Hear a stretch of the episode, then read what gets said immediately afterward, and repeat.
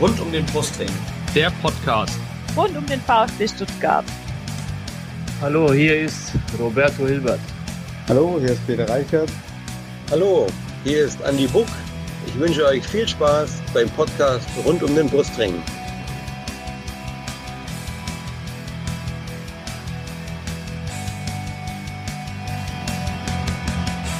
Herzlich willkommen zum Podcast rund um den Brustring. Mein Name ist Lennart. Und mein Name ist Yannick. Und dies ist Folge 89 des Podcasts. Wir wollen heute reden über das Spiel des VfB in Mainz am vergangenen Samstag, den 4 zu 1 Auswärtssieg, den ersten seit 2005. Äh, und haben uns dazu natürlich auch wieder zwei Gäste eingeladen. Äh, einen Gast aus Mainz und einen äh, aus Stuttgart, beziehungsweise vom VfB.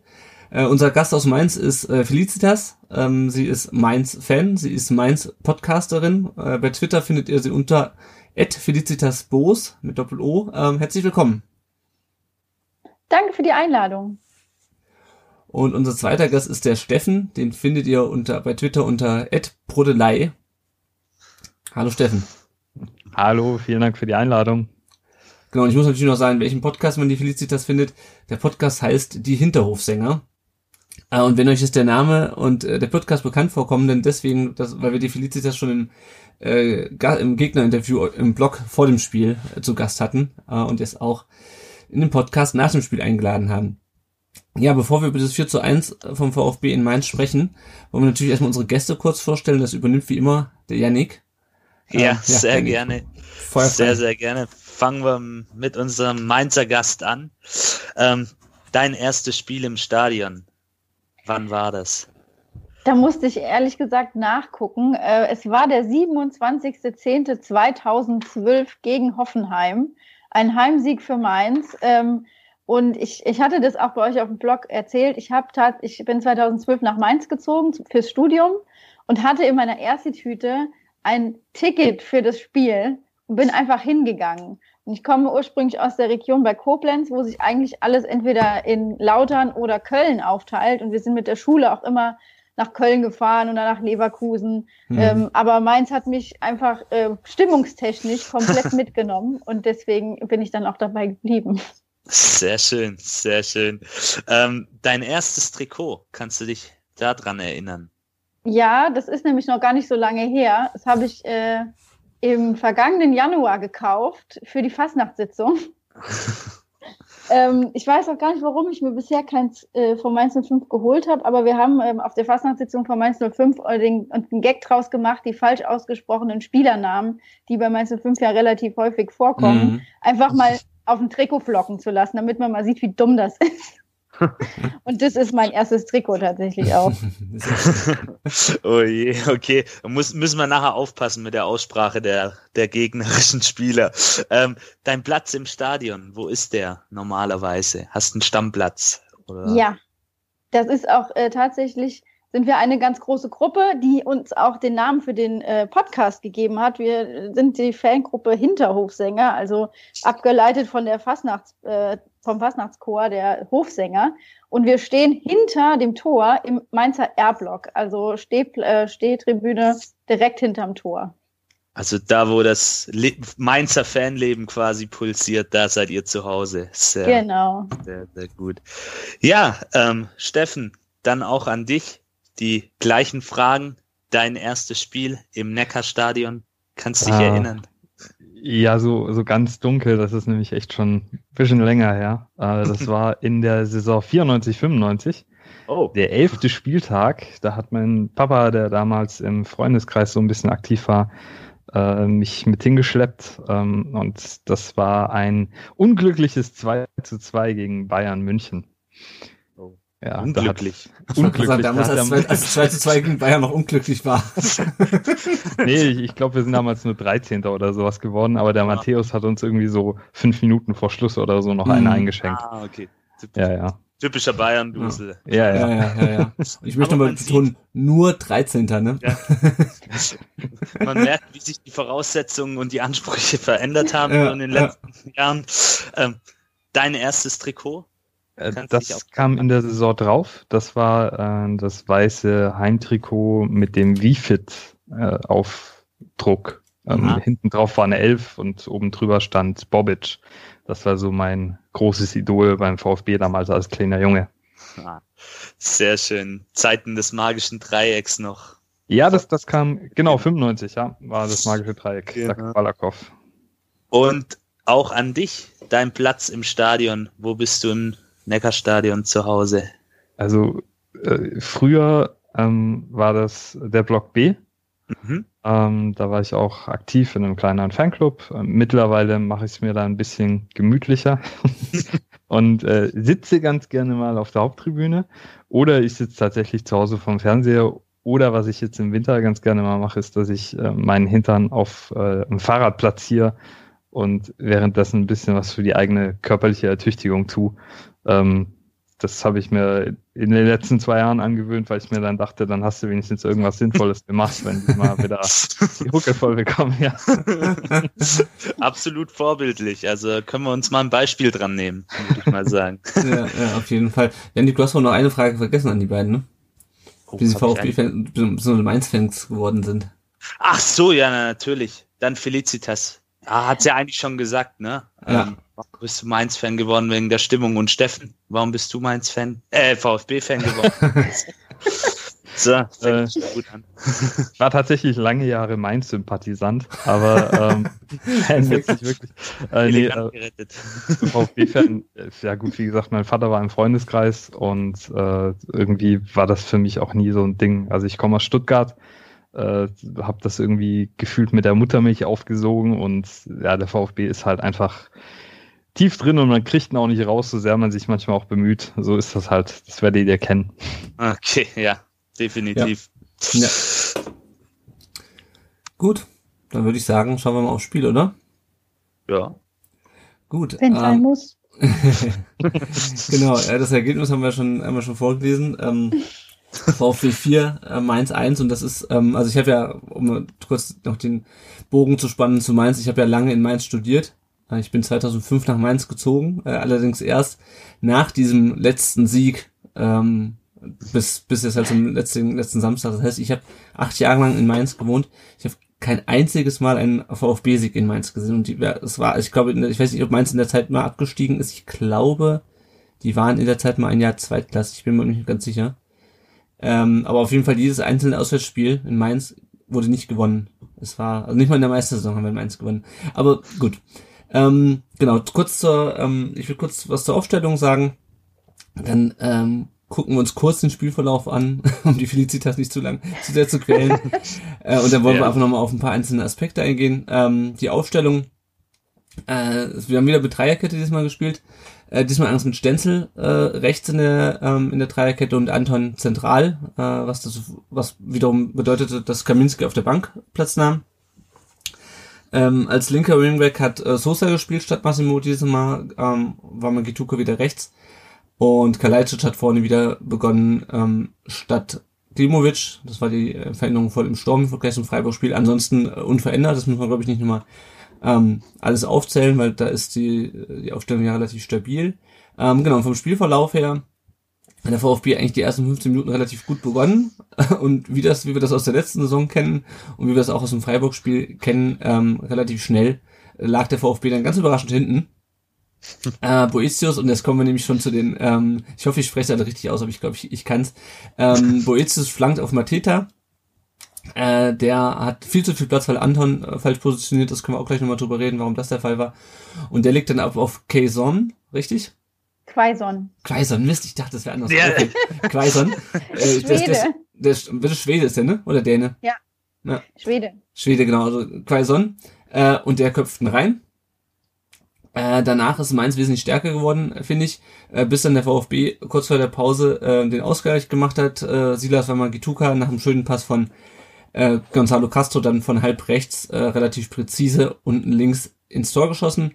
Äh, nach der Halbzeit hat dann nach einer Stunde ungefähr äh, Daniel Didavi ähm, das 2 zu 1 markiert. Warte, mit einem schönen Pass auf Kalajdzic und der liegt quer. Und äh, Dida muss nur noch einschieben. Und dann hatte ich das Gefühl, Mainz war wieder ein bisschen mehr am Drücker, ähm, bis dann Nia KT ähm, in der 77. die gelb-rote Karte gesehen hat. Ähm, und der VfB hat dann den Deckel drauf gemacht mit dem 3 zu 1 in der 80. Minute. Ähm, für ähm, von Klimovic. Der war in der 74. Minute von, für Castro reingekommen. Äh, da kämpft sich äh, Mama Gituka den Ball sehr schön, spielt ihn dann vom 16er geschickt quer und der Teto, wie sein Spitzname ist, umkurft den Keeper sogar noch und macht das äh, 3 zu 1 und das 4 zu 1 war dann Kalajdzic, nachdem Massimo in die Latte geschossen hatte, pflückt sich Kalajdzic den Ball runter und knallt ihn äh, aus, keine Ahnung, 12 Metern ins Tor. Ähm, ja, und dann war das Spiel eigentlich schon fast rum und dann hat Stenzel noch eine gelb-rote Karte gesehen, wegen, ich weiß nicht, ob es Fußball oder gefährliches Spiel war, auf jeden Fall ähm, war es eine gelb-rote Karte. Und dann war das Spiel zu Ende. Jo, Felicitas, hört sich alles für dich nicht so schön an. ähm, wie ist denn deine Sicht äh, auf, aufs Spiel? Also das Spiel war ja in Mainz komplett von den Geschehnissen der letzten Woche eigentlich ähm, komplett überschattet. Mhm. Also alles hat auf diese Mannschaft geguckt nach den Ereignissen die sich in der, unter der Woche vor dem Spiel zugetragen haben. Einmal die Freistellung von Adam Soloy und darauf, den darauffolgenden äh, Spielerstreik am Mittwoch, ähm, inklusive der PK, die ins Wasser gefallen ist, beziehungsweise mehr Fragen aufgeworfen hat, als sie letztendlich beantworten konnte. Und das waren so die Vorzeichen, die eigentlich für dieses Spiel, ähm, ja, die auf dieses Spiel hin gedeutet haben. Und äh, es gab eigentlich nur die Chance, dass die Mannschaft allen beweist, dass sie A, nicht gegen den Trainer spielen und B, äh, eine Einheit sind, die geschlossen auf den Platz treten kann. Und dass wir dann in den ersten Minuten, du hast ja schon gesagt, Stuttgart war am Drücker und ähm, da hat sich eigentlich schon für uns aus unserer Mainzer Sicht das angedeutet, dass wir gedacht haben, ja, ähm, okay, die, die wollen heute nicht, die machen heute nicht und dann kommt aus dem Nichts das 1-0. Auch noch schön rausgespielt, was wir auch ein Stürmertor hatten wir in der vergangenen Saison auch nicht oft. Da lebte die Hoffnung und ähm, ja, das Gegentor äh, vor der Halbzeit war natürlich auch ein schlechter Zeitpunkt, weil man hätte wahrscheinlich gerne die Führung in die Halbzeit gerettet. Mhm. So sieht man dann auch, dass das ähm, mit der Mannschaft nichts Gutes angestellt hat. Und letztendlich, äh, du hast es auch eben schon gesagt, die gelb-rote Karte für NIAKT hat uns dann auch das Genick gebrochen. Das kann man, glaube ich, auch nicht beschönigen. Und im Endeffekt war das ein komplett gebrauchter Tag für alle 05er. Ähm, so viel Schobbe konnte man gar nicht trinken, um sich das schön zu trinken. ja, ja, du hast diesen, diesen Spielerstreik schon mal angesprochen, beziehungsweise auch die Suspendierung oder was Suspendierung, glaube ich. Ne? Er wurde in die zweite Mannschaft versetzt oder wie, äh, oder er soll sich einen neuen Verein suchen, sowas, glaube ich. Hinter der Adam äh, Schaloy, auch ehemaliger VfB-Spieler, ja. Ähm, hat sich mittlerweile herauskristallisiert, warum er ähm, sich einen neuen Verein suchen soll. Also zuerst hieß es ja angeblich, weil er, weil es ums Thema äh, irgendwie Gehaltsverzicht und Corona ging, dann hieß es, er sei nicht fit. Ähm, ich habe es jetzt nicht mehr so verfolgt. Hat sich da irgendwie rausgestellt, was der Grund dafür war? Also ich meine, der so ein Spielerstreik ist ja, sag mal so, der kommt ja auch nicht einfach so. Ja, also das Ganze ist ein bisschen verworren und ähm, die, ich sag mal, die sportliche Leitung und auch der Präsident, der hat heute nochmal gesagt, dass ähm, das Themen sind, die alle intern verhandelt werden müssen. Was aber an Fakten da ist, ist, dass am Montag Adam Soloy aus sportlichen Gründen suspendiert wurde, beziehungsweise mhm. freigestellt wurde. Ähm, und einen, wie hat Achim Bayerlotzer das am Donnerstag noch gesagt, einen Home-Trainingsplan bekommen hat. Mhm. Gleichzeitig hat die Bild als einzige Zeitung gemeldet, dass Adam Soloy wohl eben nicht aus sportlichen Gründen freigestellt wurde, sondern weil er sich beim Thema Gehaltsverzicht wohl ähm, lautstark geäußert hat. Dazu muss man wissen, äh, in Mainz wurden die Profis im Mai darüber unterrichtet, dass äh, ihr Gehalt 15 Prozent davon gestundet werden. Das heißt, sollte es dem Verein zu einem späteren Zeitpunkt wirtschaftlich besser gehen, wird das Gehalt zurückgezahlt. Und ähm, es wurde wohl in der Woche vor dem Leipzig-Spiel oder an diesem Montag, das weiß man einfach nicht, so stand es zumindest, wurde es zumindest kolportiert, ähm, den Spielern mitgeteilt, dass es dem Verein eben jetzt noch nicht wirtschaftlich besser geht und deswegen das Gehalt noch nicht vollständig mhm. ausgezahlt mhm. werden kann. Es steht eigentlich, diese zwei Aussagen stehen im Raum. Einmal das, was der Trainer gesagt hat, er ist zu langsam, wir wollen jungen Spielern eine Chance geben und das, was eben in der Zeitung zu lesen war.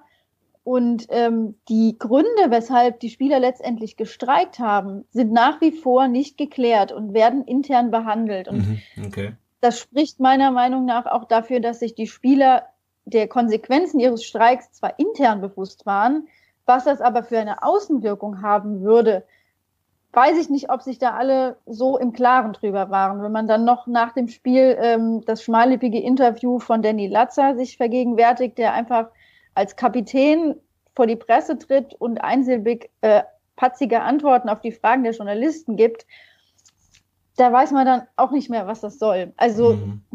ja, das ist einfach extrem schwierig und ähm, selbst heute weiß man nicht, ähm, was jetzt die Spieler dazu bewegt hat, zu streiken. Mhm.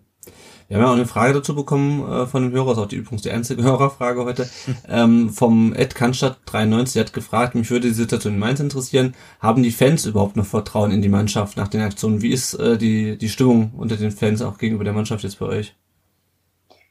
Total gespalten. Also viele haben dem Trainer die Schuld äh, an der Misere gegeben, beziehungsweise der sportlichen Leitung, also auch Rufen Schröder. Hm. Ähm, aber am Samstag war auch im Stadion von den Leuten, die da waren, zu hören, das war eigentlich ein Geisterspiel mit Fans. Also keiner war am Ende noch gewillt, die Mannschaft anzufeuern. Mhm. Schweige denn hat den abgenommen, dass sie da irgendwie als Einheit aufgetreten sind.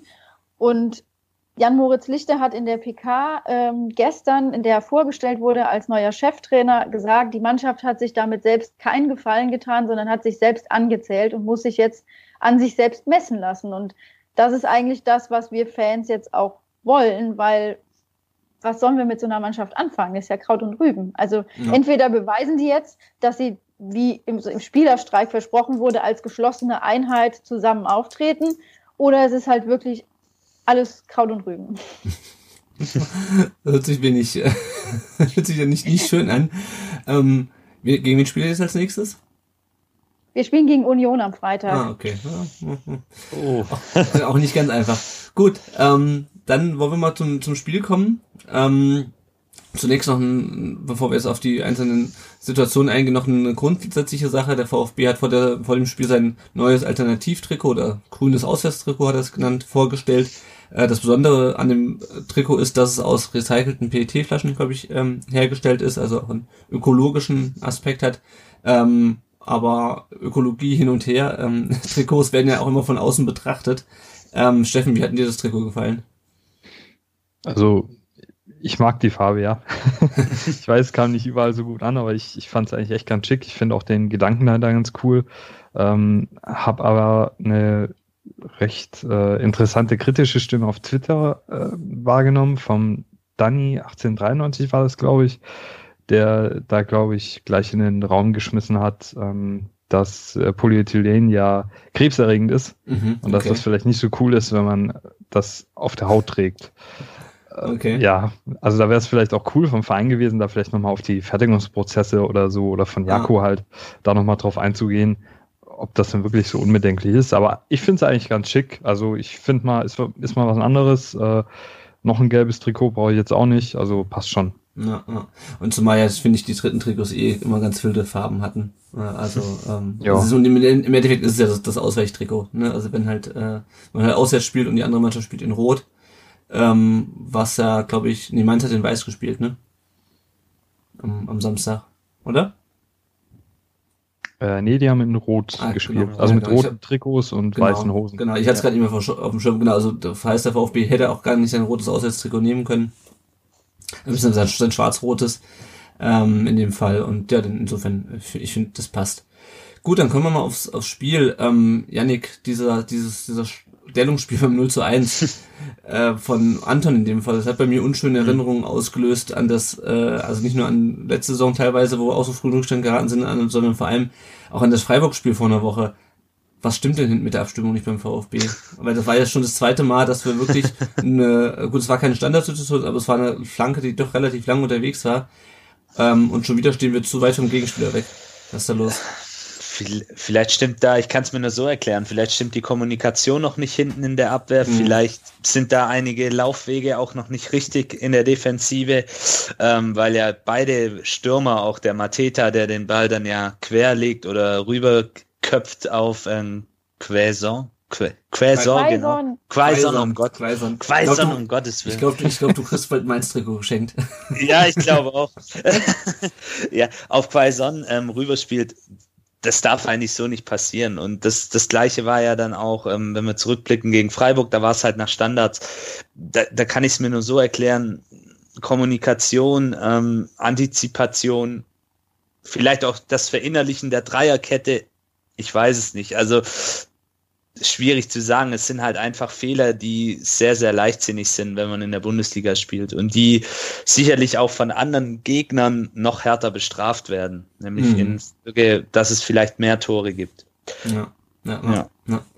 Ähm, das haben wir jetzt nach dem Platzverweis von Stenzel ähm, in der Nachspielzeit, ähm, haben wir jetzt gegen Leverkusen nächstes Wochenende schon wieder eine neue Dreierkette mhm. ähm, in der, ähm, auf, auf dem Platz, weil dann wahrscheinlich wieder Kaminski in die Mitte rücken wird und Anton nach rechts und ähm, und Mark Oliver Kempf nach links. Ähm, ich weiß nicht, Steffen, siehst du das als Problem oder meinst du, dass ähm, äh, das ist kein Problem gegen, gegen Leverkusen, dass wir schon wieder die Dreierkette in der dritten unterschiedlichen Formation haben oder beziehungsweise, beziehungsweise haben ja gegen Freiburg schon zusammen gespielt, aber ähm, jetzt halt gegen, gegen Mainz nicht. Ich sehe das schon als Problem. Ich fand das auch einen komischen Move von Matarazzo, dass er im ersten Spiel gegen Freiburg, äh, glaube ich, den Anton wieder auf rechts gezogen hat, mhm. aus dem Zentrum raus, wobei er die ganze Vorbereitung quasi in der, im, im Zentrum der Dreierkette gespielt hat. Ähm, wodurch dann halt auch bestimmte Abstimmungen einfach nicht mehr so richtig funktionieren. Und man sieht halt immer noch, also man sieht immer wieder bei uns im Spiel ja, dass ähm, mit der Raumzuteilung und so, dass das noch nicht so ganz passt. Auch bei dem 1 zu 0 von den Mainzern war das ja so, dass der ähm, äh, Mangala und Kalajic äh, sich quasi irgendwie nicht einig waren, wer jetzt auf den Fünfer von Mainz drauf geht, der mhm. dann diesen, diesen Ball in den Strafraum schlägt. Das darf eigentlich schon auch nicht passieren. Ja. Und das sind so diese, das hat man ja schon, also in beiden Spielen jetzt öfters gesehen. Und ich glaube, also gegen Leverkusen wird das halt hart, weil die haben halt echt schon krasses Offensivpotenzial. Ja, ja, wobei ich mir das immer angeguckt habe, also auf Leverkusen kommen wir noch. Da haben ja echt, ähm, ich habe mal geguckt, wie viele Tore Harvard und ähm, ach, Dings, wie heißt der, der jetzt zu Monaco gegangen ist? Volland. Volland, genau, Volland. Die haben, glaube ich, äh, zusammen 30 Tore geschossen letztes Jahr. Hm. Also das ist, da ist schon ordentlich was weggegangen, aber ich bin mal gespannt. Aber auf Leverkusen ja. kommen wir später noch zu sprechen. Ähm, hm. Ich bin mal, steht da eigentlich schon fest, ob Mavropanos ähm, ist gegen, gegen Leverkusen fit ist, weil der wäre ja auch noch ein, äh, wäre auch ein Rechtsfuß, äh, könnte also auch rechts in der Dreierkette spielen. Das ist die Frage, ob das so sinnvoll ist, den direkt schon, schon einzusetzen, weil der ja nur lange an seiner Leistengeschichte äh, rumgedoktert hat und auch den Teil der Vorbereitung nicht, nicht mit bestritten hat. Ja, Nick, würdest du ihn einsetzen oder würdest du doch lieber eher auf die äh, Formation aus dem, aus dem äh, Freiburg-Spiel setzen? Ich, also ich würde wahrscheinlich eher dann doch auf die ähm, Formation aus dem Freiburg-Spiel setzen, weil, wie du schon gesagt hast, er hat jetzt lange gefehlt. Ihm fehlen ja dann noch mehr Einheiten wie den anderen Jungs, die schon mhm. ihre Schwierigkeiten haben. Und ähm, ja, ihr habt es ja gerade auch erwähnt, Leverkusen hat eine enorme Offensivqualität, auch wenn da jetzt mit Harvards und Volland zwei weggebrochen sind. Ähm, da spielt ein Schick als Beispiel, da spielt ein Bellarabi. Und da wäre es schon wichtig, dass man Jungs hat, die wenigstens schon mal zwei, drei Spiele zusammengespielt haben und sich mhm. auch verstehen. Und ja, also ich würde ihn dann das kommt natürlich dann auch darauf an, wie sein Gesundheitszustand ist. Das können wir, denke ich, alle nicht wirklich beurteilen. Ähm, da, das ist ja auch so ein Thema. Ähm, riskiert man das oder wartet man lieber ab und hat dann am Ende mehr davon? Mhm. Also das sind so die Sachen. Aber ich würde erstmal der Stammformation in Anführungsstrichen aus dem Freiburg-Spiel vertrauen. Mhm. mhm. Ja, wenn wir uns erstmal die erste Halbzeit äh, von dem von dem Mainz-Spiel angucken, was was mich wirklich aufgeregt hat oder was mich geärgert hat, ist, dass wir die Mainzer stark gemacht haben. Äh, die Felicitas hat ja auch schon gesagt, ähm, dass äh, VfB war dominant in der ersten Viertelstunde und Mainz hat echt gewackelt. Äh, und dann wurden die nach dem Tor wurden die immer stärker, wurden immer offensiv, freudiger. Ähm, und das hätte einfach nicht sein müssen. Das, das ist das, was mich, was mich ärgert und was uns, glaube ich, echt da in der Bundesliga noch Probleme bereiten würde. Ich hatte eben auch schon gesagt, ähm, dass du diese leichte Gegentore fängst und dann einen Gegner, den, gegen den du, also ich brauche ich brauche jetzt nicht den alten Spruch von gegen Mainz muss man nicht gewinnen äh, rausholen, aber wenn du halt die oh ersten drei Spiele vor, vor der Länderspielpause irgendwie gegen Freiburg, Mainz und Leverkusen hast, dann musst du entweder gegen Freiburg oder gegen Mainz gewinnen, ansonsten hast du eine sehr ungemütliche Länderspielpause. Äh, und das verstehe ich einfach nicht, warum man dann eine Mannschaft, von der man auch weiß, dass sie nach den Ereignissen in der, in der Vorwoche irgendwie, da ist irgendwo der Wurm drin äh, oder irgendwas, also ne, es ist irgendwie, irgendwie ähm, es gibt Probleme. Ich glaube, das hat man der Mainzer Mannschaft auch am Anfang angemerkt, dass ähm, ähm, die, die turbulente Woche und dass du es dann A nicht ausnutzt und dann B noch ein Gegentor herschenkst, äh, das hat mich furchtbar aufgeregt. Und ähm, was denn, was ich dann auch interessant fand, ist, dass ja sowohl das 1 zu 0 äh, von Mainz als aber auch der Ausgleich irgendwie so entgegen dem Spielverlauf gefallen ist, weil ich hätte jetzt direkt vor der Pause nicht mehr mit dem, mit dem Ausgleich vom VfB gerechnet, oder? Steffen? Äh, nee, also das ist, man sitzt da natürlich und äh, sagt sich jetzt komm auf, äh, jetzt vor der Pause noch der Ausgleich, dann, dann können wir das Ding vielleicht doch noch drehen, weil man ja auch schon gemerkt hat, dass bei Mainz auch nicht alles so gepasst hat, aber es im Grunde genommen hatte Mainz zwischen der 15. und ja, ich sage jetzt mal so 40. Minute oder so alles voll im Griff. Und das sah eher so aus, dass wir uns da vielleicht noch so ein unglückliches Ding nochmal fangen und dann wäre das Teil halt auch durch gewesen, ne? Mhm. Ja. Hast du auch das Gefühl, Felicitas, dass da noch, ähm, äh, dass das Mainz da stärker wurde nach dem, nach dem 1-0? Auf jeden Fall, also schwächer als vorher äh, wäre schwer gewesen. ähm, ja, aber ich gebe äh, euch da vollkommen recht. Also das 1 zu 1 ähm, hat sicherlich Stuttgart sehr gut in die Karten gespielt. Also Mainz hatte sich gefangen und es hat dann ja auch funktioniert. Also sie haben Fußball gespielt, den man sich angucken kann. ähm, und ja, ich kann aber jetzt aus meiner Perspektive gar nicht so sehr sagen, dass ähm, ich jetzt gedacht hätte, jetzt schießt doch das 2-0, dann ist das Ding durch, sondern äh, es war tatsächlich ähm, eher so, dass ich dann fast damit gerechnet habe, dass aus der Unkonzentriertheit noch das Gegentor fällt. Und ja, hätte ich mal besser äh, gehofft, dass, dass wir noch ein Tor schießen. ja. Ähm, wer auch dazu beigetragen hat, finde ich, um über das gesamte Spiel eigentlich ähm, Mainz dann doch relativ gut äh, in Schach zu halten, war Wataru Endo. Der hat, äh, finde ich sehr interessant, der hat 33 gewonnene Zweikämpfe äh, aktuell, das sind die meisten in der Liga. Ähm, Janik, wie, wie, wie fandst du ihn? Äh, für mich wieder mal der beste Mann auf dem Platz. Mhm. Also es ist unglaublich, ähm, du sagst es gerade, ähm, wie viele wichtige Zweikämpfe er geholt hat. Ähm, er leitet ähm, das, das zweite Tor oder ja, das zweite Tor war es, glaube ich, mit ein, mit einem Superpass. Das 3-1 äh, war das, ja. Oder das 3-1, genau, das 3-1. Ja. 3-1? Nee, nee, das ja, 2-1. Nee, Entschuldigung, 2-1. War, war doch 2-1, okay. Ja, genau. ja, ja. Jetzt habe ich kurz an mir gezweifelt. Ja, nee, das dritte, dritte Tor im Spiel war es, ja, ja. Ja. Red weiter. Nee, also, äh, er hat eine super, super Passtechnik. Er, ja. ähm, er, er hat eine super Antizipationsfähigkeit. Ähm, er weiß genau, wo, wo der Gegner ist. Den Eindruck hatte ich ähm, in dem Spiel, als er war seinen Mainzer Gegenspielern immer so ein Stück weit voraus und ist so ein bisschen auch der stille Leader, finde ich, aktuell mhm. in der Mannschaft. Ähm, und äh, absoluter Schlüsselspieler für mich und ich glaube, an dem werden wir noch sehr, sehr viel Freude haben, ja, wenn ja. der so weit macht. Also der hat sich, glaube mit am schnellsten eingefunden in der ersten Liga. Ja, ja auf jeden Fall. Ich habe auch so, also kommen noch gleich zu zwei anderen, die sich auch ganz gut eingefunden haben in der Liga. Ähm, ich sehe es aber ähnlich wie du. Ähm, er ist momentan echt unser wichtigster Spieler, weil ich finde es unglaublich, wie viel der auf der Sechs einfach zuläuft, wie der um, um jeden Ball beißt. Also hatten wir schon gegen Freiburg so Szenen, wo er sich dann irgendwie den Ball irgendwie da noch irgendwie aus dem vom Gegenspieler äh, wegboxt fast, muss man sagen, äh, und wirklich gut in die Zweikämpfe geht.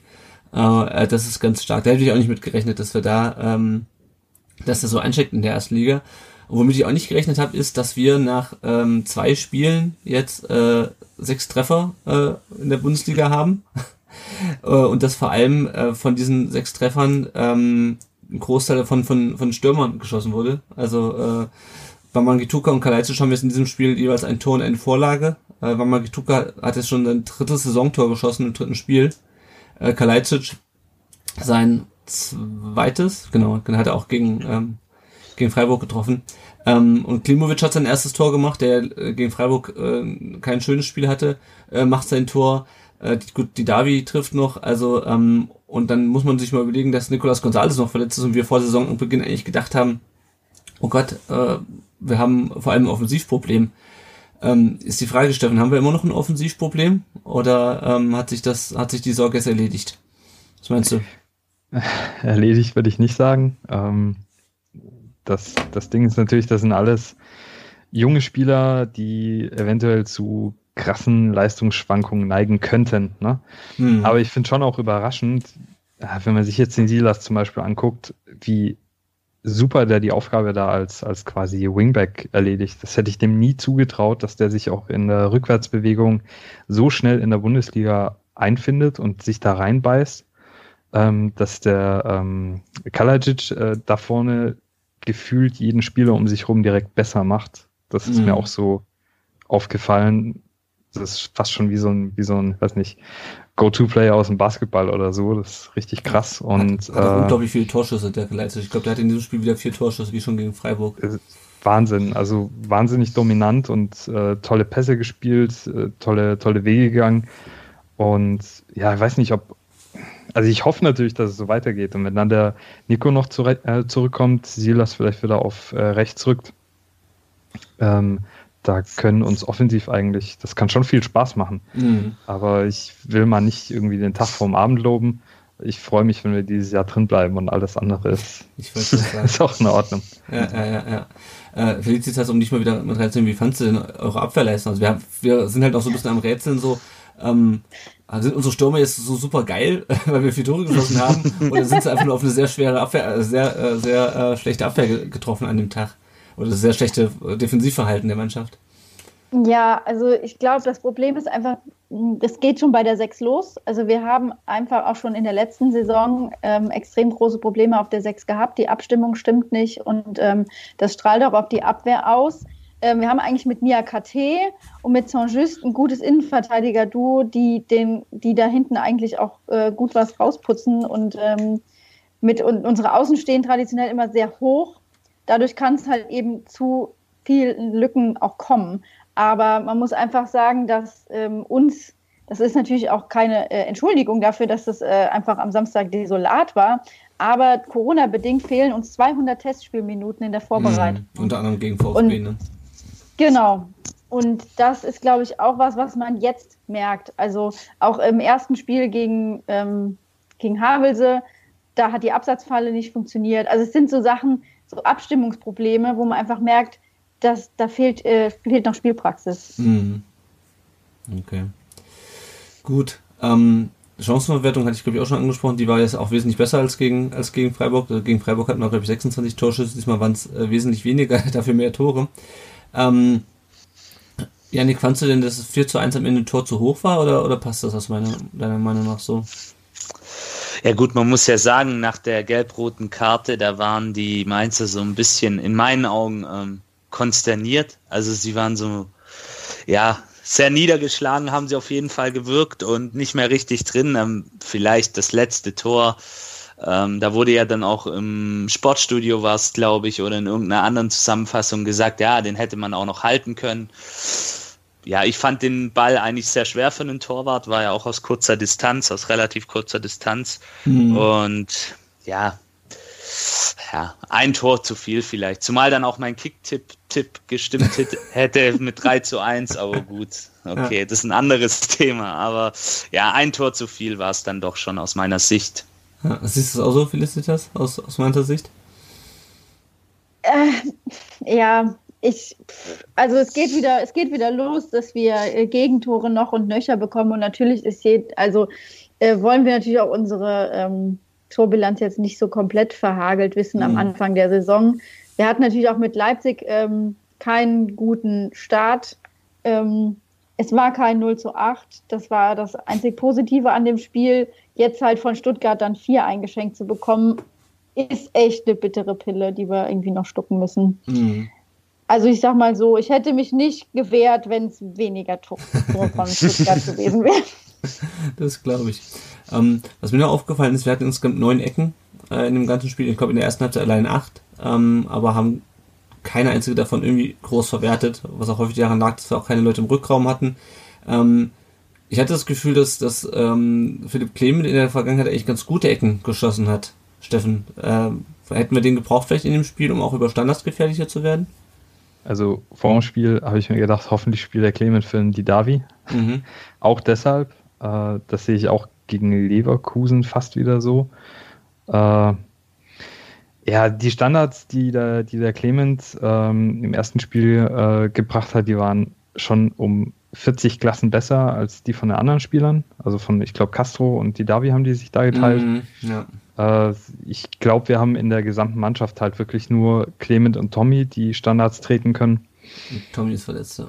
Ja, genau. Also da ist halt echt, ja, weiß ich nicht, kommt drauf an. Ich glaube, wenn man ein bisschen defensiver spielt, ist der Clement halt echt top äh, wegen den Standards. Ich weiß nicht, was, ähm, was ihm zum Didavi fehlt, dass äh, der Daniel da oft starten darf, ob das vielleicht auch mit dem Standing innerhalb vom Team zu tun hat oder so. Mhm. Ich glaube, der hätte uns gut getan, aber pff, im Endeffekt, Gut. wir haben 4-1 gewonnen. sagen, wir, wollen, uns, wollen uns nicht beschweren. Ähm, du hast gerade schon, schon Castro und Davi angesprochen. Ähm, die stehen ja, also zumindest bei mir stehen sie diese Saison ein bisschen in der Kritik. Also Castro fand ich eigentlich gegen Rostock ganz gut, gegen Freiburg ist er mir ein bisschen zu sehr untergetaucht. Ähm, die Davi bin ich auch noch nicht so richtig glücklich mit Yannick. Wie, wie siehst du die beiden? Ich meine, das sind ja schon so, so ein bisschen so die Spieler, die ein bisschen herausragen äh, durch die Erfahrung, äh, die Davi ja. als, als Zehner auch vom Trikot Castro mit den äh, bald 400 Bundesligaspielen. Wie hast du die beiden im Spiel gesehen? Also zu Castro, ähm, er hat gegen Mainz, finde ich, ein ordentliches Spiel gemacht. Ähm, bereitet ja auch das wichtige 1-1 super vor, wie er da durchgeht. Wird natürlich auch von den Mainzern nicht aufgehalten. Also da hat sich Mainz sehr passiv verhalten. Aber das macht er schon gut und da hat man dann auch wieder diese Erfahrung gesehen, eben diesen Ball dann auch so zu spielen, in die, mit dieser Ruhe, mit dieser Zielstrebigkeit da hat man dann auch ein Stück weit eben noch die Qualitäten gesehen, weil umsonst macht kein Spieler über 400 Spiele in der mhm. Bundesliga. Das muss man auch mal sehen. Ja, die Davi. Hm, ja, schwierig.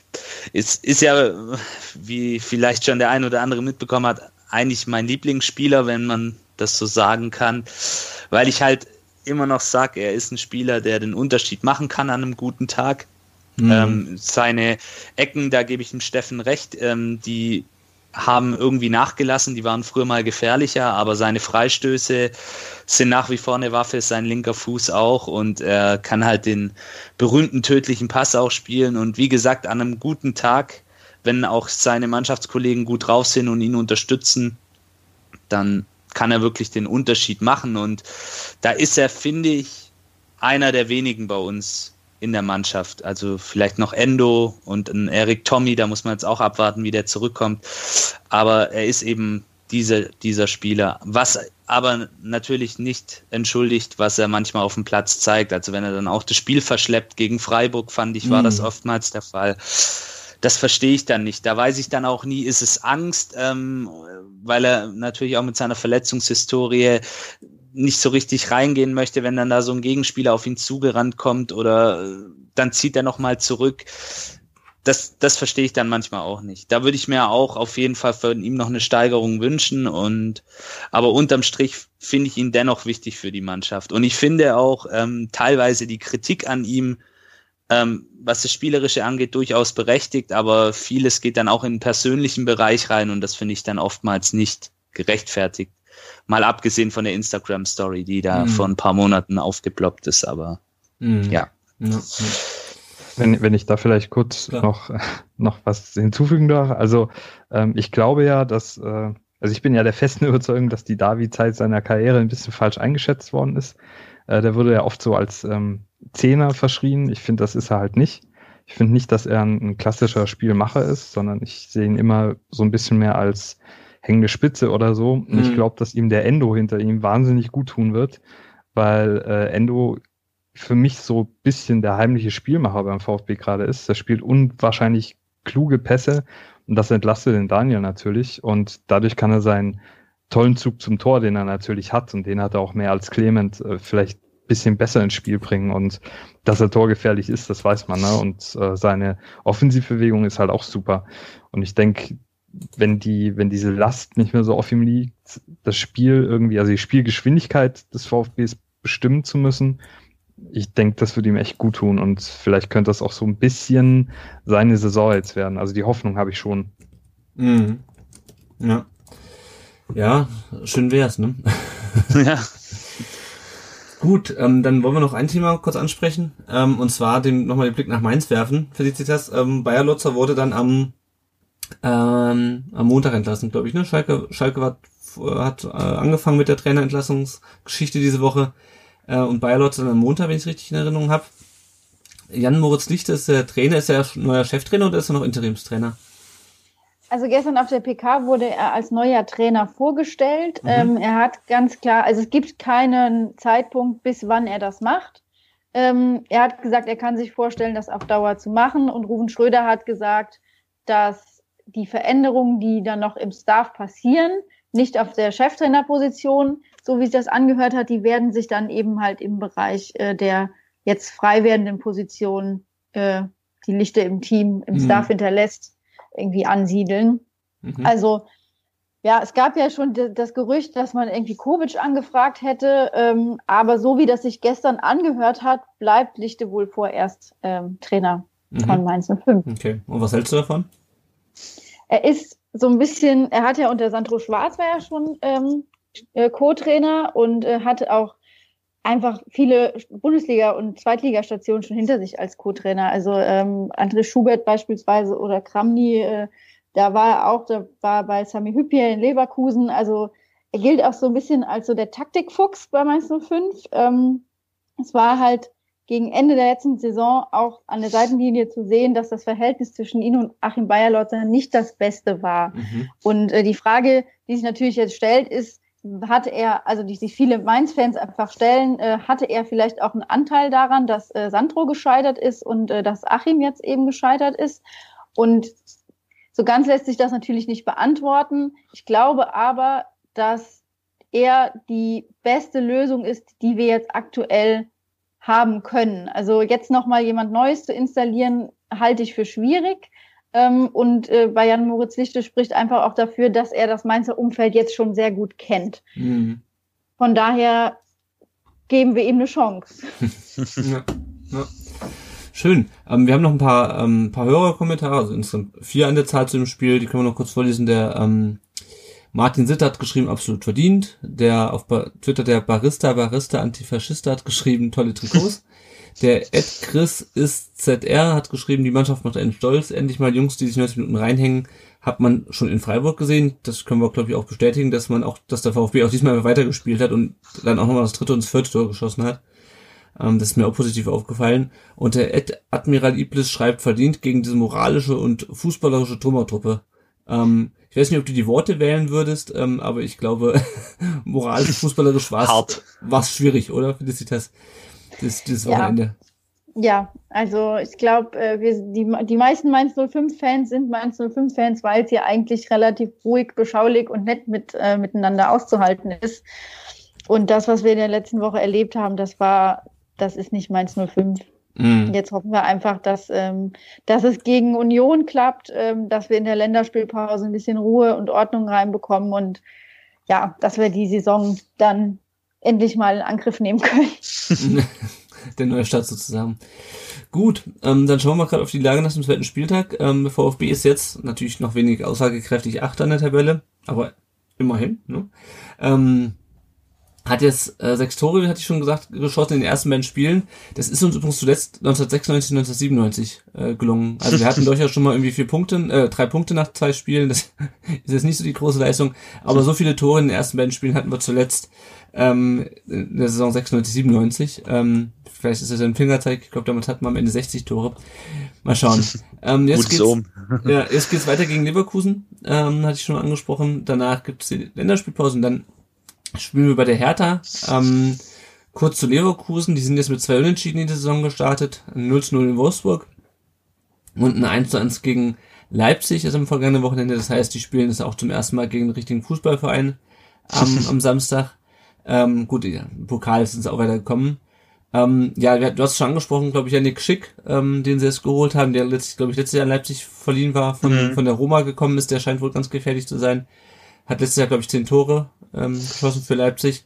Ähm, mit Volland und Havertz sind, wie gesagt, 30 Tore ähm, gewechselt. Also, auch wenn man das natürlich nicht immer so eins zu eins sagen kann, aber die waren schon relativ relativ äh, torgefährlich, ähm, kann man, glaube ich, echt sagen. Ja. Diaby auf dem Flügel ist, glaube ich, auch relativ gefährlich. Ähm, ja, und ich habe mir die Aufstellung von denen gegen äh, Leipzig angeschaut und habe einfach gemerkt, dass ich letztes Jahr keine Bundesliga verfolgt habe. Denn die Abwehrspieler Edmond Tapsoba und Daily Sinkgraven, die sagen mir überhaupt nichts. Ich weiß nicht, ob die einem von euch was sagen, aber ich habe so wenig Bundesliga gesehen letztes Jahr, dass diese Namen an mir völlig vorbeigegangen sind. Also durchaus, der Tapsoba, ähm, den haben sie, glaube ich, letztes Jahr in der Winterpause geholt. Ähm, ist ein oh, was, hat, was er für eine Nationalität hat, kriege ich jetzt nicht zusammen. Ähm, irgendwas Afrikanisches auf jeden Fall. Ähm, aber der Junge ist, glaube ich, 20 Jahre alt, sehr mhm. talentierter Innenverteidiger, sehr spielstarker Innenverteidiger, der auch einen gewissen Offensivdrang hat, was ja gut zu dieser Leverkusener Mannschaft auch passt. Ja. Und Daily Sinkgraven ist, glaube ich, ein Holländer. Mhm, Lass ja. mich lügen, ja, ist ein Holländer. Und der ist jetzt momentan auch so ein bisschen gesetzt auf der rechten Abwehrseite. Also durchaus eine sehr interessante Mannschaft, auf die wir da am Samstag treffen. Mit sehr ja. viel Qualität. Ja, ja.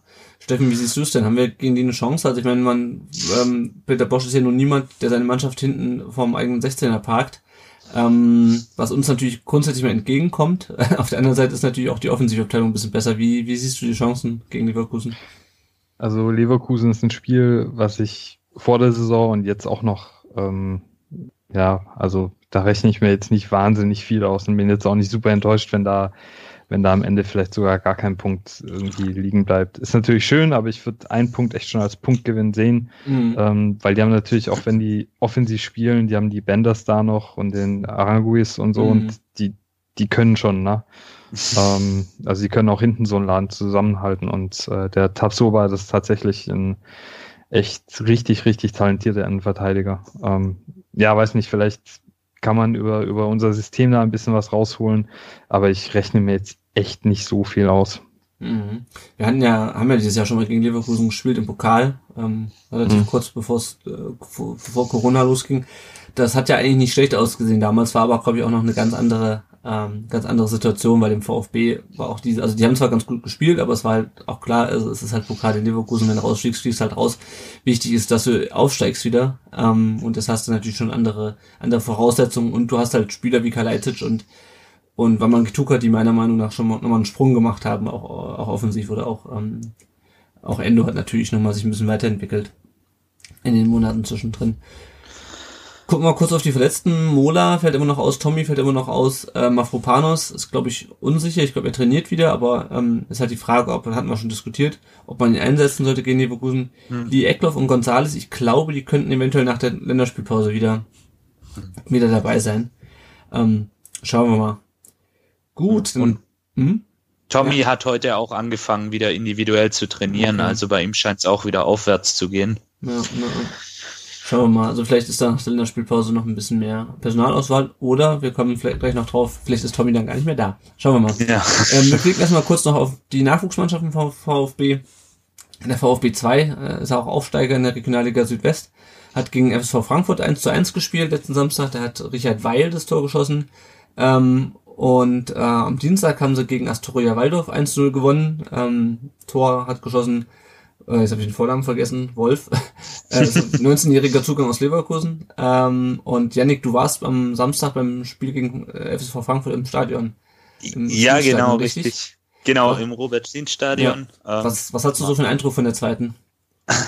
Also, ähm, ich bin pünktlich zum Anpfiff reingekommen, weil ich auch im Stau stand. Ähm, das und es war, ne? ja, Stuttgarter Phänomen. Die Motorstadt, wo man nicht richtig mhm. schön Auto fahren kann. Ähm, ja, die erste Halbzeit war schon schwere Kost, also wenig ähm, Offensivszenen. Ähm, ich glaube, ein, zwei Torchancen für den VfB 2 und für Frankfurt irgendwie keine. Mhm. Die haben sehr abwartend gespielt und dann in der zweiten Halbzeit wurde es ein bisschen besser, fand ich. Ähm, da haben dann beide so ein bisschen das Visier nach oben geklappt und ähm, Stuttgart hatte dann in der Folge ähm, zwei, drei richtig gute Chancen, auch ähm, zwei Nachschüsse, wo man eigentlich ja vermuten könnte oder ähm, ja, die man einfach auch machen muss.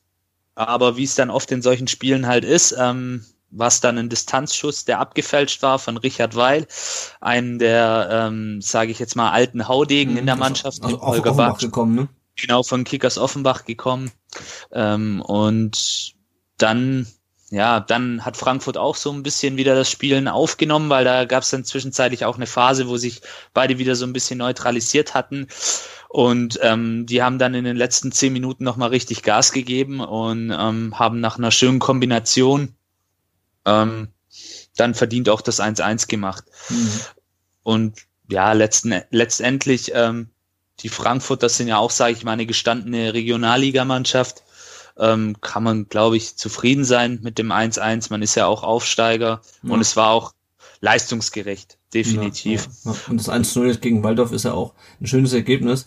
Ähm, mhm. Der VfB ist jetzt Zwölfter nach ähm, von 22 Mannschaften. Die Liga wird ja auch aufgestockt nach fünf Spielen. Ja, ich meine, das ist halt, es gibt 22, das heißt, es gibt äh, 42 Spieltage. Ähm. Ja, also die Saison wird lang und anstrengend und äh, aber zumindest sind sie nicht komplett abgeschlagen und äh, gehen nicht komplett unter in der Liga. Äh, am Samstag geht es um 14 Uhr gegen den VfR Aalen. Die sind Tabellen 14. Die 19 hat gewonnen, äh, 3 zu 1 beim ersten FC Saarbrücken. Das ist auch ganz interessant. David Hummel hat jetzt so schon seine Saisontore 2 und 3 geschossen in dem Spiel. Das ist der zweite Spieltag natürlich erst. Äh, und Enrique Caziana Sanchez, der hat, glaube ich, letzte Saison auch schon für die U17 relativ viel getroffen. Der hat jetzt auch schon äh, sein zweites Saisontor geschossen. Ähm, sind jetzt Vierter in der Tabelle nach zwei Spielen, ist natürlich auch wenig aussagekräftig. Am 16.10. ist das nächste Ligaspiel gegen Tabellenführer Bayern München und äh, jetzt am kommenden Samstag, am 3.10., äh, geht schon wieder der Pokal der A-Junioren los und da spielen sie um 11 Uhr in Cottbus. Und die U17 hat in Hoffenheim 2-1 verloren, da hat Felix Strodel das Tor geschossen für den VfB und die sind jetzt nach zwei Spielen Achter von 18 Mannschaften und am Sonntag geht es um 10.30 Uhr ähm, auch gegen die Bayern. Wir haben zwei Leihspieler aktuell. Ähm, Nikolas Nathai hat äh, für Sandhausen gespielt, äh, beim 0 zu 1 in Nürnberg am Wochenende, hat, wurde nach 79 Minuten ausgewechselt. Sandhausen ist das Zehnte in der Liga, aber auch das nach zwei Spieltagen natürlich noch nicht so richtig aussagekräftig. Und Pablo Maffeo, der ist derzeit verletzt, ähm, hat weder gegen ähm, Valencia beim 1 zu 1 noch gegen äh, beim 0 zu 0, äh, das vorhin äh, gespielt wurde, gegen Atletico äh, gespielt für Huesca. Äh, und Huesca ist jetzt äh, Tabellen 16. in der La Liga. Gut, dann kommen wir noch zu ein paar anderen Themen. Ähm, zunächst vielleicht mal das, was ich gerade angesprochen habe. Ähm, es gibt noch ein Transfergerücht. Also am Montag endet ja die Transferperiode dann doch endlich mal. Ähm, es gibt das Gerücht, dass äh, Erik Tommy nach Moskau gehen würde zu Dynamo oder zu einem anderen Mo Moskauer Verein. Und im Gegenzug äh, könnte entweder Max Philipp äh, kommen von Dynamo, früher bei Augsburg und, und, und Dortmund, oder, wer auch schon länger im Gespräch war, Taxiarchis Fountas, Fountas, ich weiß nicht mehr, wie man das ausspricht, äh, Grieche in Diensten von Rapid Wien. Ähm, Steffen, wie, wie siehst du das? Äh, würdest du Tommy noch abgeben? Hältst du es für sinnvoll, da ist äh, einen dieser Wechsel zu verführen? Also entweder Maximilian Philipp, wobei der halt schwer zu finanzieren ist, oder halt den, den Fountas von, von Rapid? Boah, das ist schwierig. Ähm, vor der Saison hätte ich gesagt, auf gar keinen Fall weil Tommy halt auch schon irgendwie für mich, auch wenn er jetzt noch relativ jung ist, äh, irgendwie schon so ein gestandener Bundesligaspieler ist. Also du weißt halt mhm. halt einfach, was du von ihm bekommst. Du bekommst gute Standards, du bekommst jemand, der die Linie rauf und runter wetzt und der offensiv schon eine gewisse Stärke hat. Äh, jetzt ist aber das Ding, wenn der Nico doch da bleibt, wovon ich halt vor der Saison nicht ausgegangen bin, dann ist Tommy halt vielleicht nur Backup mhm. auf links zusammen mit Sosa und eventuell Silas, wenn es da noch irgendwelche anderen äh, Tausche gibt oder sowas und pff, ja, weiß nicht. Ich weiß nicht, ob er das macht. Mhm. Ob man da jetzt den Philipp holt. Gut, der kann auch auf der Neuen spielen. Hat er in Dortmund und in Freiburg, glaube ich, auch ganz, ganz okay gemacht so. Ähm, hat sich auch in der Bundesliga durchgesetzt und sich als Bundesliga tauglich bewiesen. Mhm. Der, der Funtas, der sieht super interessant aus, irgendwie ein ganz quirliger Offensiv-Allrounder so, der auch einen guten Zug zum Tor hat und einen gewissen Torriecher, also weiß, wo er stehen muss. Mhm. Ja, schwierig. Ich weiß nicht. Ich bin immer noch dafür, dass man einfach Carlos Manet zurückholt und dann sind wir alle zufrieden. Aber, ja, ich glaube, da, ähm, da werden viele Leute mit zufrieden. aber ich glaube, ähm, ich könnte mir halt vorstellen, dass Tommy keinen Bock hat, bei uns auf der Bank jetzt wieder zu mhm. sitzen, nachdem er zuletzt halt zwei Jahre quasi Stammspieler war in der Bundesliga aber an Nico wird er nicht vorbeikommen. Und vielleicht macht der Tausch dann wirklich Sinn, äh, da noch einen zu holen, der halt eher auf der Neuen spielen kann. Ob das jetzt Philipp oder Funtos ist, keine Ahnung. Ich vertraue da mal auf Misslintat. Hoffe, dass er da ein gutes Händchen hat. Ja, ich bin auf jeden Fall gespannt, was da noch passiert bis zum, mhm. bis zum Montag. Ähm, Thomas Hitzelsberger hat morgen, also über den sprechen wir gleich auch nochmal, aber erstmal über Erfreulicheres. Ähm, morgen am 1. Oktober, beziehungsweise wenn ihr das hört, heute, Wahrscheinlich äh, kriegt er das Bundesverdienstkreuz verliehen ähm, für sein Engagement gegen Homophobie und für Vielfalt. Ähm, schöne Sache auf jeden Fall. Ähm, also ich glaube, hat, hat jetzt natürlich erstmal weniger mit seiner Funktion als, als VfB-Vorstandsvorsitzender zu tun, sondern mehr mit seinem persönlichen Engagement. Ich finde es auf jeden Fall cool, dass er das kriegt. Freue mich für ihn. Äh, und er war am Samstag auch im, im Sportstudio. Ich habe es nicht gesehen. Ich weiß nicht, Janik, hast du ihn, hast du es gesehen im Sportstudio? Ja, tatsächlich. Ich habe es gesehen und ähm, war ein sehr sympathischer Auftritt von ihm. Und es wurde ja auch nochmal aufgezeigt, was er so wirklich ähm, an Engagement leistet. Ähm, da waren auch ein paar Sachen dabei, die ich jetzt zum Beispiel auch nicht gewusst habe. Also mit diesen Township Kids zum Beispiel in Afrika. Mhm. Da engagiert er sich sehr stark dafür und natürlich Kampf gegen Homophobie, gegen Rassismus und für Vielfalt tolles Engagement, was er da an den Tag legt und ähm, natürlich auch mit seinem Outing vor sechs Jahren hat mhm. er da auch ähm, viel bewegt und war ja, glaube ich, der erste deutsche ähm, Fußballer. Ähm, seither kam ja auch leider nicht mehr viel in die Richtung, der sich öffentlich geoutet hat und mhm. Ja, ich durchaus verdient in meinen Augen. Natürlich, ähm, wenn man dann die Stimmen hört, es gibt viele Menschen, die das verdient, verdient hätten, sicherlich, aber er ist da schon einer, der das auch öffentlichkeitswirksam macht und seine Position dafür auch hergibt und auch nutzt. Mhm. Mhm. Ja, ja. Gut. Ähm noch eine kleinere Sache, der VfB ist auf einer Studie zu nachhaltigen Fanartikeln auf Platz 2 gelandet. Auch das eine schöne Nachricht. Ähm, aber worüber wir natürlich noch reden müssen, ist das große Thema dieser Woche. Äh, es geht nochmal um die Ausgliederung 2017. Äh, und wenn ihr den Podcast hier gehört habt und unseren Blog gelesen habt, äh, dann haben wir uns ja schon häufiger darüber ähm, mokiert, wie damals seitens des VfB mit Mitgliedern, mit Fans umgegangen wurde in der Kommunikation. Man konnte jetzt im April diesen Jahres bei den Kollegen von VfB SDR einen Herrn Schlittenhardt hören, der äh, 2015 die Facebook-Seite Fokus VfB gegründet hat.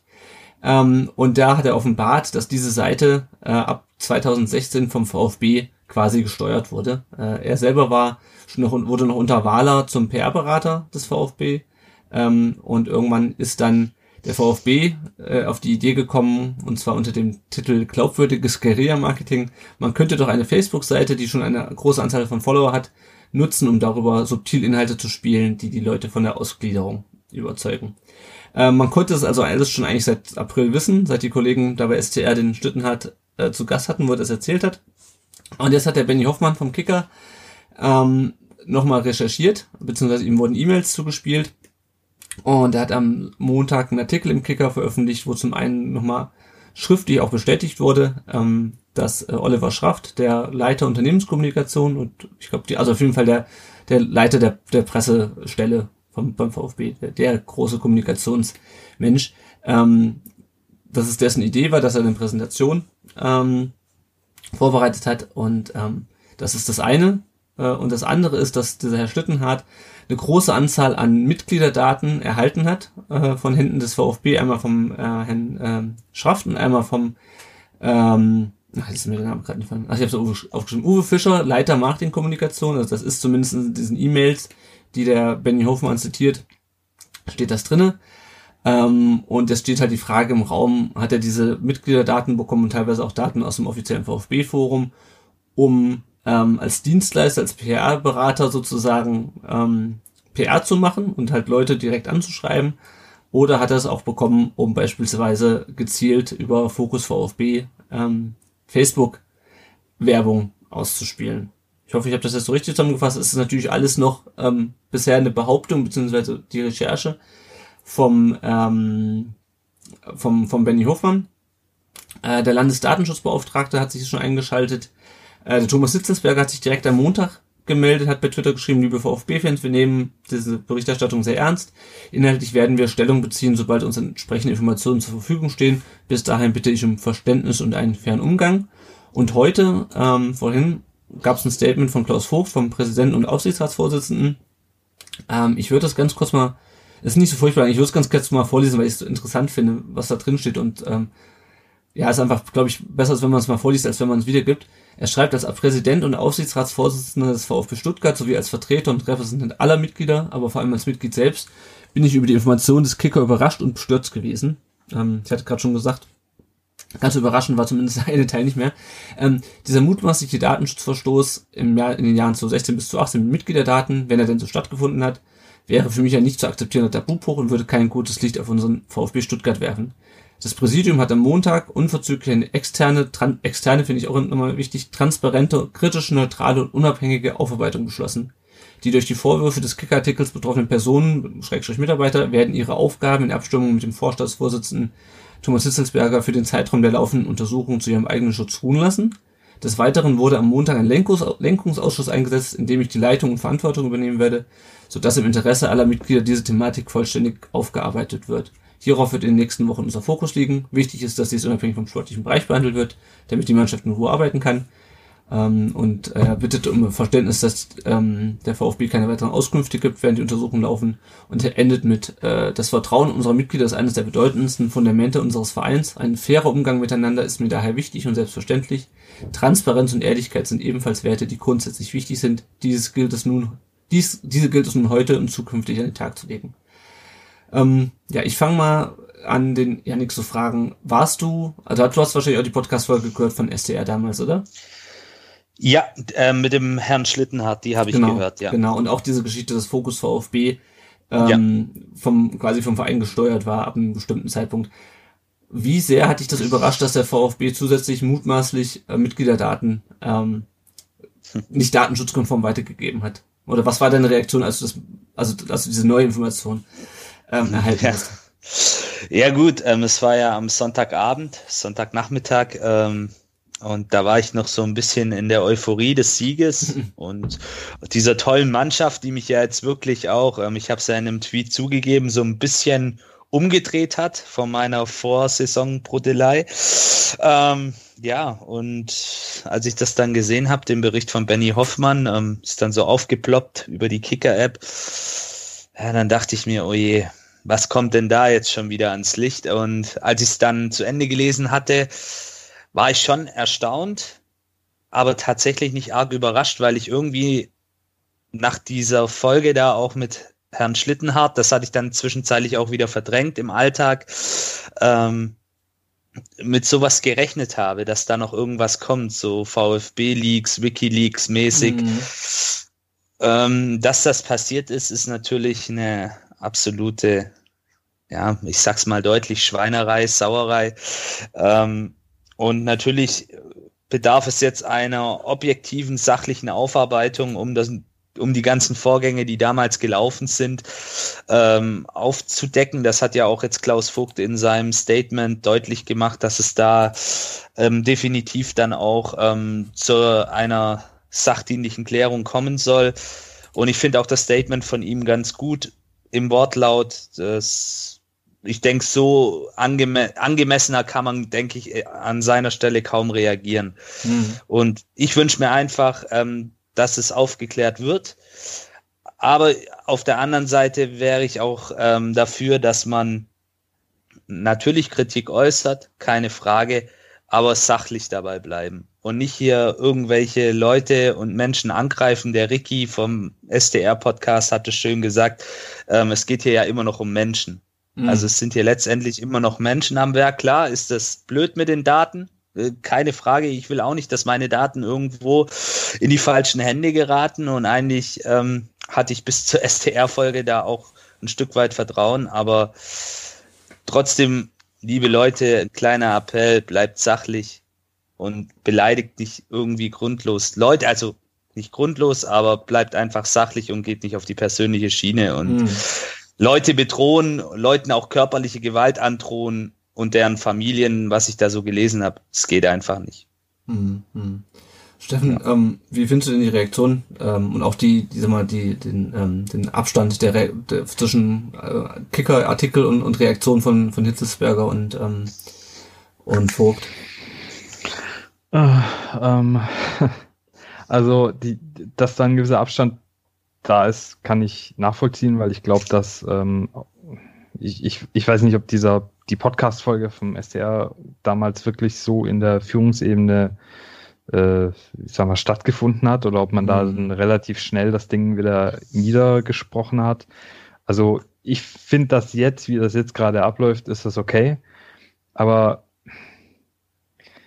mich pisst das so an, ne? Mhm. Ja, mich auch. Also ich bin richtig, also umso länger mir, mir ging es halt genauso Sonntag, war das alles noch so, mh, aha, okay, ja, was anderes erwartest du halt fast schon nicht mal im VfB. Und umso mehr Zeit vergeht, umso wütender werde ich, weil wir, wir, wir schleppen da seit Jahren unser Geld hin, unsere, unser, unseren ganzen Einsatz hin und und und, ne? Und du sollst dann, auch wenn du dir die Podcast-Folge mit dem Schlitten an, Schlittenhart anhörst, du sollst da eigentlich nur das, das genügsame Stimmvieh geben und du wirst von hinten bis vorne verarscht. Ja. Und das ist so für mich so bezeichnend für alles, was, für was der VfB so den Großteil der letzten, ich sage jetzt mal, zehn Jahre stand. Ähm, einfach dieses arrogante, selbstgefällige, da sitzen so ein paar Dudes, die halt irgendwie den Verein so für ihr eigenes Ding nutzen und meinen, sie machen das schon alles im Sinne des Vereins. Aber dann guckst du das halt an und alle anderen drumherum werden halt echt nur, ja, eigentlich nur verarscht und sind nur ahnungslose Vollidioten oder sonst was. Hm, ja. Und ich bin richtig, richtig wütend. Und ähm, ohne dass jetzt, also ich habe ja auch auf Twitter geschrieben, dass ich denke, man muss jetzt aufpassen, dass man da jetzt nicht wahnsinnig viel spekuliert und irgendwie Namen mit reinzieht, wo man gar nicht weiß, ob die wirklich dabei sind. Mhm. Gut, ich habe das gemacht, weil es halt, halt im Kicker-Artikel äh, zitiert wurde. Äh, ja, ja, aber ich meine, für, für manche Namen gibt es ja auch Belege. Ja. Also die hat der Benny Hofmann ja wahrscheinlich genau. auf seinem Schreibtisch liegen. Genau, ansonsten hätte ich sie jetzt auch nicht vorgelesen. Äh, und aber die wurden ja auch, ganz wenn ich kurz einhaken darf, ähm, mhm. so wie das der Vogt geschrieben hat, wurden die beiden ja jetzt auch erstmal ähm, sozusagen ähm, auf die auf die Strafbank gesetzt oder auf die Ersatzbank. Also die die lassen ihre Tätigkeiten ruhen, die im äh, Artikel erwähnten. Also das sind dann halt die beiden Fischer und und und, und Schaft. Kann, kann man schon ausgehen. Ja. Ja. Also alle, er, er, hat ja irgendwie geschrieben, alle, die, äh, die, die quasi jetzt von diesen ähm, Untersuchungen betroffen sind, ähm, mhm. ihre Tätigkeit ruhen lassen. Das kann natürlich auch noch größere Kreise ziehen, aber ja. allein diese Tatsache, dass sowas passiert, ne, und dass es einen vielleicht nicht mal mehr so überrascht, kotzt mich so unfassbar an. Und ich finde, da darf man dann auch ruhig wütend sein und äh, ohne da jetzt Leute persönlich anzugreifen. Aber ja, ich hoffe einfach, dass mit, mit Hits und mit Vogt da jetzt ein bisschen anderer Geist ähm, reingekommen ist. Also bei Vogt glaube ich das auf jeden Fall. Bei Hits muss man halt immer sehen, ob, ja, also ich, ich unterstelle ihm, dass er nichts wusste und dass er den VfB wirklich so modernisieren möchte, wie er das nach außen hin ja auch irgendwie lebt. Äh, aber das muss jetzt echt lückenlos aufgeklärt werden und mit hundertprozentiger Transparenz, weil das ist halt nicht nur ethisch und moralisch komplett verkehrt, sondern es ist auch strafrechtlich so ganz hart am, ganz knapp am Knast vorbei. Und ja, mhm. unfassbar. Also ich glaube halt, sowas würde bei Mainz hoffentlich nicht passieren. nee, wir haben ja andere Probleme. ja, bevor ich noch kurz sage, was, was, ich dazu, was ich dazu denke, Felicitas, du hast ja jetzt gesagt, du hast dich auch ein bisschen äh, eingelesen, du hast das gerade nochmal von mir und von uns äh, so äh, mitbekommen. Wie ist denn so deine, deine Reaktion von außen, von, also als, als Nicht-Betroffene sozusagen? Was sagst du dazu? Ähm, vielleicht lässt sich das damit vergleichen, wie man sich fühlt, wenn man auf die Situation in Mainz gerade guckt. Also es ist sehr verworren und ähm, ich habe auch ein bisschen gebraucht, um das alles zu verstehen. Aber ähm, jetzt von euch zu hören, dass ähm, ihr da unfassbar wütend drüber seid, verstehe ich zu 100 Prozent. Ich glaube, mir wird es nicht anders gehen. Also das ja. ist auch echt harter Tobak. Ja, kann man so nicht, nicht anders sagen. Ähm, also ich muss sagen, ich bin bitte von der Reaktion und auch von der Reaktionsschnelligkeit, das auf, die, auf den Kicker-Artikel, ähm, bin ich zufrieden. Also viel schneller als ein Tag, beziehungsweise zwei Tage später. Und die haben ja gestern schon getagt eigentlich, beziehungsweise am, ähm, am Montag schon getagt. Äh, und haben diesen Lenkungskreis eingerichtet. Das finde ich gut. Ich finde es auch gut, dass dann auch direkt bei Twitter Thomas Hilzeberger sagt, hier, wir nehmen das ernst und so. Und das ist nicht irgendwie, weil ich glaube, in der Vergangenheit hätte man das beim VfB ausgesessen und hätte irgendwann, nachdem dann irgendwie der Kicker nochmal nachgebohrt hätte, irgendwas, äh, irgendein nichtssagendes Statement gegeben. Insofern finde ich das gut. Ähm, und ich finde, es ist auch wichtig, weil also ähm, man kann ja von ähm, dem Herrn Schlittenhardt und seinen Enthüllungen und von ihm als Person, der stand ja auch hinter dieser ganzen Jahr zum Erfolggeschichte, halten, was man will. Man muss aber, glaube ich, so ein bisschen die Person und auch die, die Message beziehungsweise das, was da rausgekommen ist, ähm, trennen insofern, dass diese ganze Dietrich-Geschichte ja in der Vergangenheit nie richtig aufgearbeitet wurde. Also die Vergangenheit ist auch erst ein Jahr her, ähm, aber es wurde erstmal weitergemacht, wir mussten aufsteigen. Ähm, und dieses ganze, diese ganze Scheiße, ähm, die auch dich, wo du gerade gesagt hast, Steffen, die dich so aufregt, und das war ja beileibe nicht das einzige, diese Geschichte, dass irgendwie mhm. Fokus VfB vom Verein gesteuert wurde. Da war ja noch tausend Sachen mehr, die wir alle in den letzten Jahren aufgeschrieben haben, die auch teilweise überhaupt nicht in, ähm, in etablierten Medien, in Zeitungen überhaupt nur ansatzweise aufgegriffen wurden. Da wird es immer nur darauf reduziert, ähm, dass die Fans sich über die sportliche Situation äh, beschweren oder über eine Trainerentlassung. Ähm, und jetzt hast du, hast du halt da die Chance, das nochmal zu thematisieren ähm, im Verein und auch öffentlich, äh, wie die letzten Jahre und teilweise auch die letzten zehn Jahre äh, mit Fans, mit Mitgliedern umgegangen wurde. Ähm, und vielleicht hat man dann nochmal die Chance, da einfach, äh, ja, keine Ahnung, das aufzuarbeiten ähm, und äh, dann auch mal in die, in die Zukunft zu blicken, weil ich meine, ich bin schon froh, dass Wolfgang Dietrich weg ist. Ähm, aber wie man sieht, auch an dieser ganzen Zeitleiste, das ging vor ihm los, ähm, diese, diese, diese Verarsche von Mitgliedern. Ähm, und teilweise sind die Leute, ähm, die dafür verantwortlich sind, sind nachdem Dietrich weg war, sind die weiterhin in Amt und Würden. Ähm, ich will jetzt da gar keine Namen nennen, aber es ist einfach so, dass Wolfgang Dietrich zwar der Präsident war, aber ne, war ja nicht der Einzige, ähm, der da in der Zeit, ich nenne es mal auf gut Deutsch, Scheiße gebaut hat. Ähm, und was das für die für Konsequenzen hat, ist mir ehrlich gesagt letztendlich wurscht. Mir ist vor allem wichtig, dass es einfach mal drüber gesprochen wird und dass nicht einfach so gesagt wird, ah ja gut, äh, Wolfgang Dietrich, den Namen erwähnen wir jetzt nicht mehr und wir, ähm, wir reden einfach nicht mehr darüber, wie die letzten, wie die letzten drei Jahre waren. Und ähm, ja, ich bin mal gespannt, was bei den internen, internen Geschichten rauskommt. Weil klar ist natürlich auch, das ist natürlich auch für Klaus Vogt und für Thomas Hitzelsberger jetzt so eine Nagelprobe. Ähm, läuft beim VfB alles so wie die letzten zehn Jahre, ne? Oder haben wir endlich mal einen neuen VfB? Und ähm, ja, ich bin auf jeden Fall gespannt. Gut, habt ihr noch was zu dem Thema, was ihr, was ihr loswerden wollt? Schreie. ähm, dann blicken wir doch stattdessen, statt zu schreien, äh, blicken wir doch kurz noch auf das Tippspiel äh, rund um den VfB. Äh, rund um Brustring heißt natürlich, da ist es das Gorke auf Platz 1 mit 31 Punkten, gefolgt von drei Weizen und Tike auf den Plätzen 2 und 3, aber nach zwei Spieltagen ähm, ist ja noch, noch viel drin. Ihr könnt auch noch einsteigen, einfach unter Kicktipp und dann Schrägstrich RUDB gehen. ihr könnt uns unterstützen ähm, und zwar entweder finanziell oder moralisch. Äh, wenn ihr uns finanziell unterstützen wollt, dann könnt ihr es auf Patreon tun, mit einem kleinen monatlichen Betrag. Äh, damit decken wir die laufenden Kosten und ihr kriegt auch ähm, ein kleines Goodie zugeschickt. Aber ihr könnt uns natürlich auch über PayPal unterstützen, wenn ihr das eher unregelmäßig tun wollt. Die Infos dazu findet ihr alle auf unserem Blog auf rundumdenbrustring.de äh, und dann auf rund unterstützen klicken. Wenn ihr uns nicht finanziell unterstützen könnt oder wollt, könnt ihr uns auch eine Bewertung bei Apple Podcasts da lassen. Das hilft uns, äh, dass andere VfB-Fans uns leichter finden. Und wenn ihr uns auch eine Rezension da lasst, dann lesen wir die auch vor. Ansonsten erzählt gerne euren Freundinnen, Freunden, Verwandten, Oma, Opa, was ein Podcast ist, dass es uns gibt. Ähm, ihr findet uns wie immer natürlich auf unserem Blog, bei Facebook, Twitter, Instagram, Spotify, YouTube, auf den ganzen Kanälen. Und wenn ihr ähm, Teil dieses Podcasts sein wollt, dann gibt es zwei Möglichkeiten. Entweder ihr macht es so wie der Steffen äh, und ihr meldet euch und sagt äh, auf unseren Aufruf hin, den wir vor der Saison getätigt haben, sagt, ihr würdet gerne mal am Podcast teilnehmen. Ähm, und die andere Möglichkeit ist, ihr schickt uns eine Sprachnachricht. Äh, die Nummer findet ihr auch auf dem, auf dem Blog. Ich sag's nochmal 0157 511 08680. Schickt uns einfach gerade eine Sprachnachricht, die spielen wir dann hier ab und reden drüber. Genau. Sind wir am Ende angekommen. Ähm, erstmal vielen Dank an Felicitas, dass du dir heute die Zeit genommen hast, nochmal über dieses aus deiner Sicht nicht so schöne Spiel zu sprechen. Sehr gerne, hat Spaß gemacht. Wenn ihr der Felicitas folgen wollt, weil euch äh, Mainz 05 Content interessiert, dann äh, könnt ihr das tun unter felicitasbos ähm, oder ihr folgt den Hinterhofsänger oder ihr hört den Podcast Die Hinterhofsänger äh, zu finden überall, wo es Podcasts gibt, äh, gehe ich von aus. Yes.